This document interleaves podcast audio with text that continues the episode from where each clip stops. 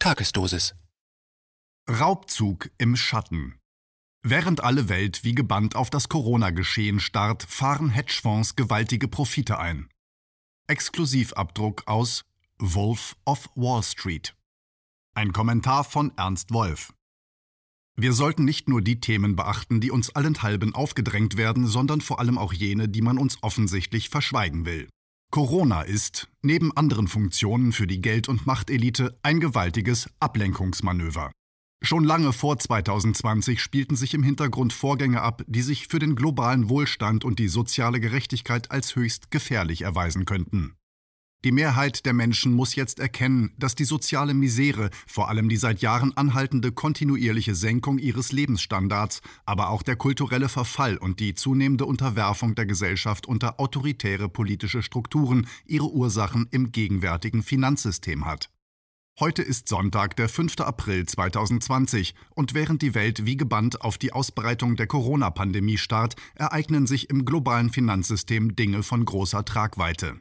Seit einigen Wochen können wir beobachten, wie Hedgefonds ihre Marktmacht ausspielen und das bestehende System mit Hilfe von Regierungen und Zentralbanken zu ihren Gunsten auspressen, wie sie ihrem größten Konkurrenten, der mittelständischen Wirtschaft, den Boden unter den Füßen entziehen und jede denkbare Maßnahme ergreifen, um vom inzwischen unvermeidbaren Wirtschafts- und Finanzcrash maximal zu profitieren.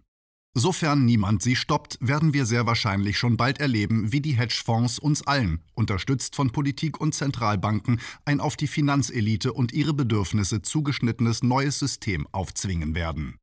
Um die Hintergründe dieses historischen Umbruchs zu verstehen, ist es wichtig, sich von dem zurzeit am meisten verbreiteten und von den Medien am stärksten geförderten Irrtum zu lösen, all das habe ursächlich etwas mit dem neuartigen Coronavirus zu tun.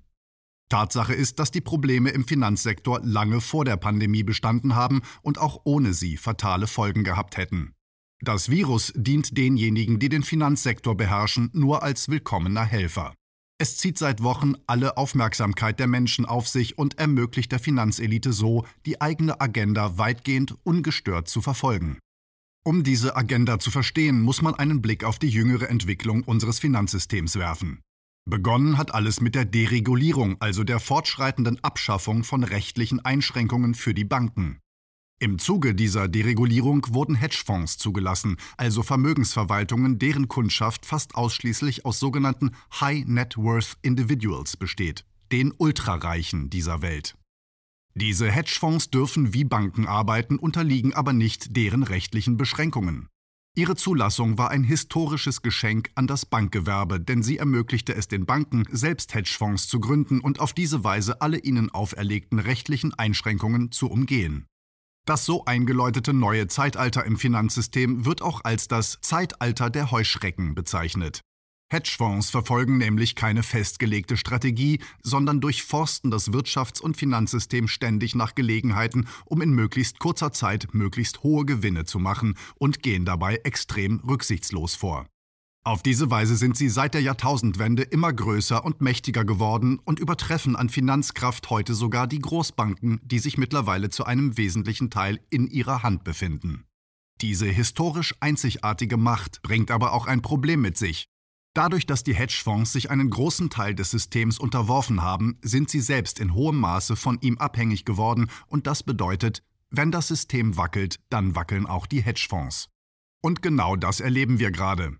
In den vergangenen Wochen und Monaten hat es eine Ballung von Krisen gegeben, die das globale Wirtschafts- und Finanzsystem in seinen Grundfesten erschüttert haben. Zunächst hat in der zweiten Hälfte des vergangenen Jahres in vielen Ländern eine Rezession eingesetzt. Normalerweise ist das keine Tragödie, aber in diesem Fall ist die Rezession auf ein überaus zerbrechliches System getroffen, das seit etwa zwölf Jahren künstlich am Leben erhalten wird. Zudem ist im Jahr 2020 mit China auch noch der wichtigste Motor sowohl der Weltwirtschaft als auch des Welthandels ausgefallen und hat Liefer- und Handelsketten rund um den Globus unterbrochen. Schließlich hat Saudi-Arabien Anfang März auch noch dafür gesorgt, dass der Ölpreis drastisch eingebrochen ist.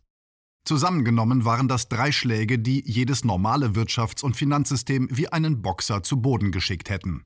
Da das gegenwärtige System aber wegen der lockeren Geldpolitik der Vergangenheit besonders anfällig ist, gleicht es zurzeit eher einem Boxer, der nicht nur auf die Bretter geschickt wurde, sondern angezählt wird und trotz aller Zurufe seines Trainers vergeblich versucht, wieder auf die Beine zu kommen. Die Rolle des Trainers fällt dabei der US-Zentralbank Federal Reserve, Fed, zu, die in den vergangenen Wochen und Monaten alles versucht hat, das System zu stabilisieren, deren Bemühungen aber erfolglos geblieben sind und die jetzt nur noch solche Mittel einsetzen kann, die es langfristig zerstören werden. Konkret gesprochen, die Fed ist gezwungen, immer mehr Geld ins System zu pumpen, obwohl diese Geldflut mit Sicherheit in einer Hyperinflation enden und das bestehende Geldsystem zerstören wird. Von alledem erfährt die internationale Öffentlichkeit so gut wie nichts.